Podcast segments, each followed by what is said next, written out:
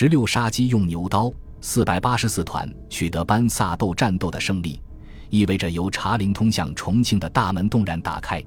我威武之师犹如秋风扫落叶一般席卷重庆。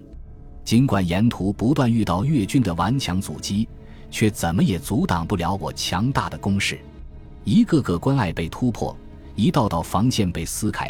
至十四日上午九时三十分，四百八十五团打通了越南脊椎到我国广西边境城镇粤语的通路，为我军顺利安全班师回朝奠定了基础。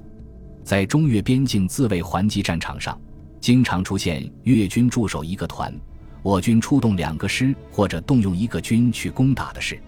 有人说这是杀鸡用牛刀，多少有点小题大做。但凡参加过这场战争的人，对这场战争有着深刻体会的人，对我军杀鸡用牛刀的战法不仅不会提出质疑，反而大加赞赏。为什么？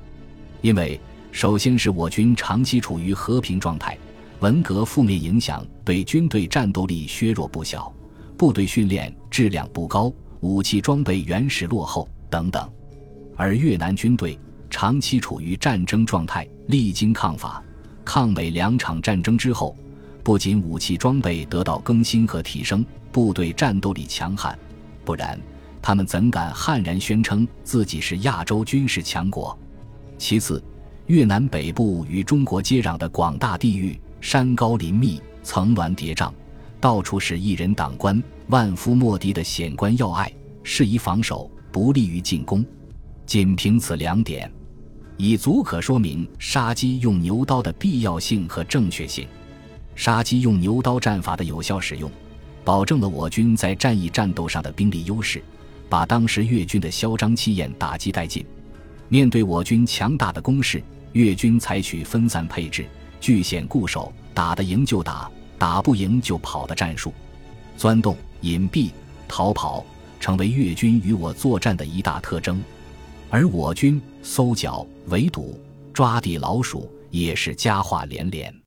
四百八十四团在班萨豆地区搜剿残敌时，二连在一无名高地发现一个上下两个洞口相通的大山洞，距洞口十几米处有钢铸的坚固铁门。经仔细观察，发现有三根电缆深入洞内，洞口外有一具越军尸体，附近地面上血迹斑斑，还有带血的绷带。根据判断，此洞极有可能是敌军指挥部，洞内藏有数量不少的敌军。二连向洞内发起攻击，他们将五十公斤炸药滚到铁门外实施爆破，铁门十分坚固，未能炸开。洞内敌人阻我攻击，拼命地用枪向外扫射。双方交战中，一排又将一桶一百二十公斤重的炸药滚入洞内，一声巨响，铁门被炸开一个口子。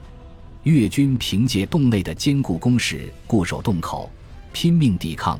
给二连的攻击造成困难，八十二无后坐力炮和四十火箭筒投入战斗，但炮弹在洞内壁上爆炸，收效甚微。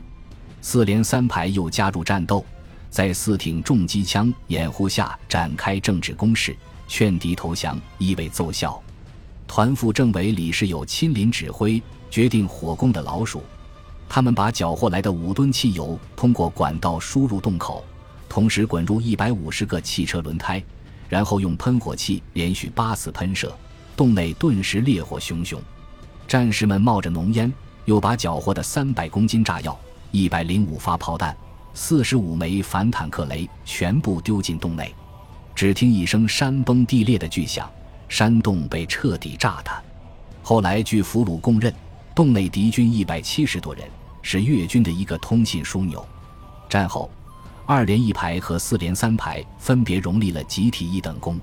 三月十一日，正当我师准备撤军回国的时候，上级决定让陆军五十八师入越作战，攻取越南北部县城重庆，意在锻炼部队的战斗力。由于五十八师出战重庆，上级有所顾虑，就要求我师协同回攻。小小一个边境县城，动用两个野战师一同攻打，真可谓杀鸡用上了牛刀。我师接令后，从一百公里之外的战区乘汽车沿公路开进，后又下车徒步翻山越岭攻击前进。这次战斗从三月十一日至三月十六日结束，共毙敌三百三十三名，俘敌八名，缴获武器弹药等物资一批。三月十五日晴，全天担负友军撤退的掩护任务。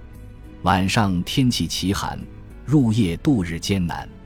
好在窝棚搭得厚实，又铺有大量柴草，觉睡得还是香甜的，只是相互间拥挤了一点。